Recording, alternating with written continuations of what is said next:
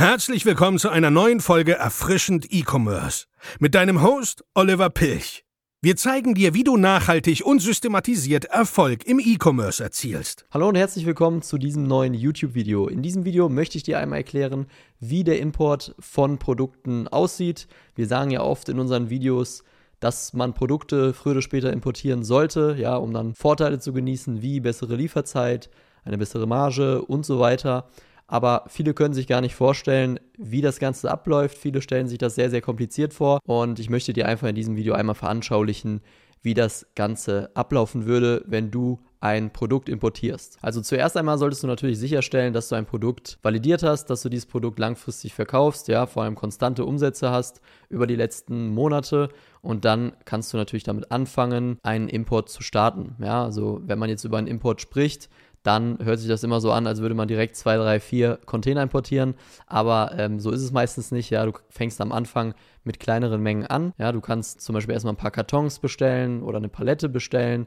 Ja, das ist dann zum Beispiel nur ein Teil von einem Container. Wenn du dann aber später natürlich merkst, dass das Ganze sehr, sehr gut läuft, ja, und ähm, du sehr, sehr viel Stückzahlen verkaufst, dann kannst du natürlich auch größere Mengen importieren, ja, wie zum Beispiel einen 20-Fuß-Container oder einen 40-Fuß-Container. Und das Ganze wird dann entweder übers Flugzeug, über den Zug oder über das Schiff nach Deutschland transportiert, je nachdem, wo du natürlich deine Ware transportieren lässt. Meistens ist es in Asien, ja, also in China und von da aus lohnt sich natürlich das Schiff, ja, weil das Schiff am günstigsten ist. Einen Nachteil hat das Schiff aber, das dauert leider am längsten, ja. Also es ist zwar am günstigsten, dauert am längsten, es dauert meistens so zwischen 30 und 60 Tagen. Es kommt immer so ein bisschen drauf an. Was am schnellsten geht, ist beispielsweise das Flugzeug. Ja, das geht teilweise sogar in sieben Tagen. Problem ist am Flugzeug aber, dass es sehr, sehr teuer ist. Ja, also es ist viel, viel teurer als das Ganze mit einem Seeschiff zu transportieren. Und dann gibt es halt nochmal so eine Mittellösung.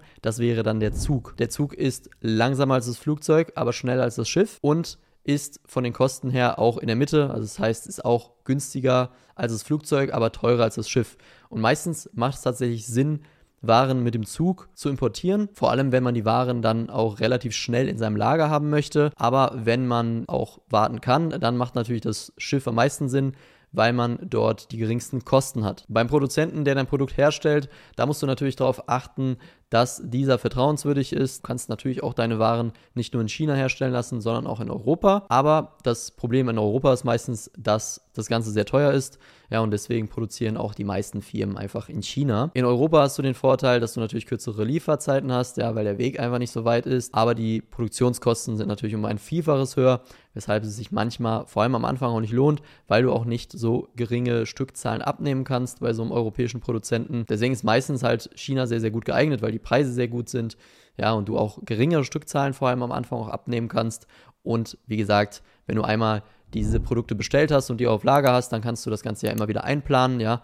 Und selbst wenn es dann länger dauert, auch per Se oder per Zug, dann planst du es einfach so ein, dass es immer pünktlich bei dir im Lager ist. Wenn du dich dann mit deinem Produzenten geeinigt hast, ja, für einen guten Preis und beide Seiten dann auch zufrieden sind, dann geht es quasi darum, dass du dich auch mit dem Produzenten einigst, wie das Ganze verschickt wird. Es gibt gewisse Incoterms. Ein Incoterm ist quasi eine Handelsklausel und diese Klausel besagt, wo der Gefahrenübergang ist oder wo der Kostenübergang ist. Ja? Das heißt, es gibt beispielsweise den Incoterm X-Works. X-Works bedeutet ab Werk. Ja, das heißt, du musst dann ab dem Werk des Produzenten dich tatsächlich dann auch um den äh, Versand kümmern. Also das heißt, du musst dann einen Spediteur engagieren, der das Ganze von da abholt und musst dann natürlich von da aus auch die Kosten tragen. Dann gibt es zum Beispiel noch Free on Board. Free on Board bedeutet frei an Bord übersetzt. Und das heißt dann, dass der Produzent das Ganze bis aufs Schiff transportieren muss. Und von diesem Ort aus würden quasi die Kosten und das ganze Risiko auf dich übergehen. Ja, das ganze Risiko, was bei so einem Transport passieren kann, das kannst du natürlich absichern. Da gibt es Transportversicherungen, die sind auch gar nicht so teuer.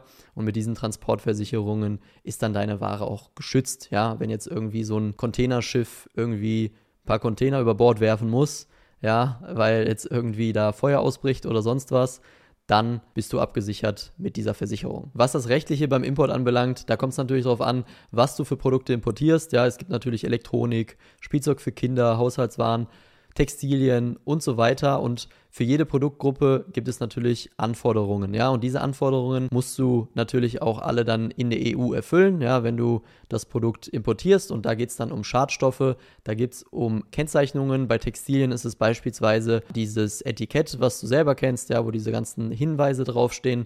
Das ist auch Pflicht. Und bei Elektroprodukten gibt es dann beispielsweise noch die CE-Kennzeichnung, ja, oder auf jedem der Produkte, die importiert werden, muss beispielsweise deine Firmenanschrift draufstehen. Natürlich muss man noch ein paar mehr Sachen beachten, ja, aber wenn man das alles macht, dann ist man auch auf der sicheren Seite. Man muss halt einfach nur wissen, was und dann geht auch nichts schief. So Zertifikate beispielsweise, das macht dann einfach ein unabhängiges Labor in China.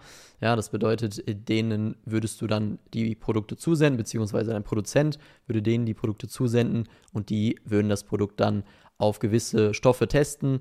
Ja, es gibt dann so ein paar, paar Werte, die nicht überschritten werden dürfen in der EU und die würden das Ganze dann einfach erledigen, die dann die Zertifikate ausstellen und dann bist du einfach auf der sicheren Seite. Wenn deine Produkte dann von China losgeschickt werden, ja, und dann vielleicht sich auf dem Seeweg befinden, dann irgendwann in Deutschland, sagen wir mal im Hafen Hamburg ankommen, dann muss das Ganze natürlich auch verzollt werden. Ja, es gibt so eine Einfuhrverzollung, das Ganze hört sich auch erstmal sehr, sehr kompliziert an, aber du musst dich eigentlich gar nicht darum kümmern. Ja, wenn du einen Spediteur hast, dann kümmert der sich darum, ja, der macht die ganze Verzollung. Und wenn dann alles verzollt ist, ja, im, in Hamburg angekommen ist, dann muss das Ganze ja entladen werden vom Schiff. Da geht es dann meistens dann direkt auf den LKW und vom LKW geht es dann zu dir ins Lager, ja, und ähm, das war es dann auch schon, das war der ganze Weg. Ja, also du merkst, es ist gar nicht so komplex, man muss sich einfach nur um so ein paar Sachen kümmern. Ja, man muss natürlich auch schauen, dass man vielleicht vorher mal ein Sample bestellt bei einem Produzenten, damit man einfach weiß, dass es natürlich dann auch eine gute Qualität ist, bevor man da jetzt irgendwie eine große Bestellung aufgibt. Ja, aber der Ablauf wäre einfach nur, dass du das Produkt dann quasi dort bestellst, beziehungsweise den Auftrag gibst, dass das Ganze produziert wird. Ja, der Produzent kümmert sich dann meistens auch um Verpackung und ähm, um sonstige Individualisierungen, die du gerne wünschst. Das Ganze wird dann da hergestellt, wird dann getestet, ja, wird verpackt, wird dann irgendwann losgeschickt und dann kommt es halt irgendwann in Deutschland an und wird dann am Ende zu dir transportiert. Das ist gar nicht so komplex, wie es sich immer anhört. Der ganze Import ist alles machbar. Na, natürlich, wie gesagt, darf man da keine Fehler machen.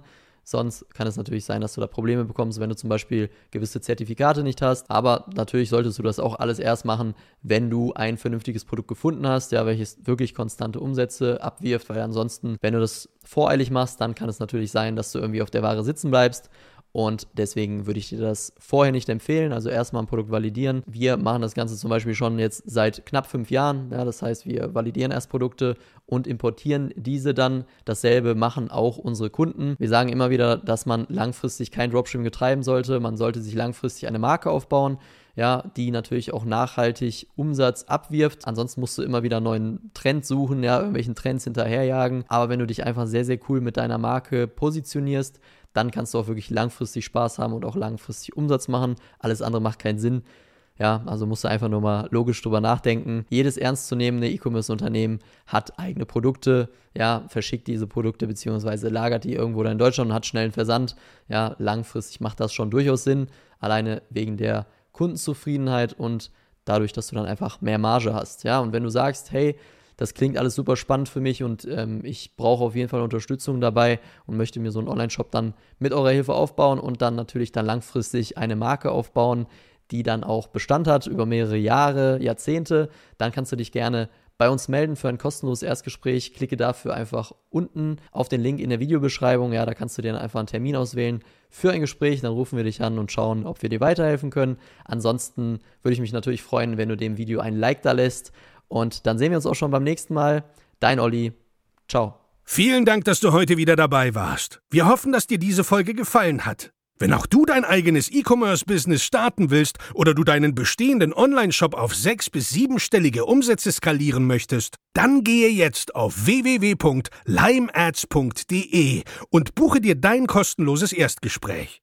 In diesem 45-minütigen Gespräch zeigen wir dir die erforderlichen Schritte, um nachhaltig profitable Umsätze mit deinem Onlineshop zu generieren. Dabei gehen wir auf deine individuelle Situation ein. Wir freuen uns auf dich.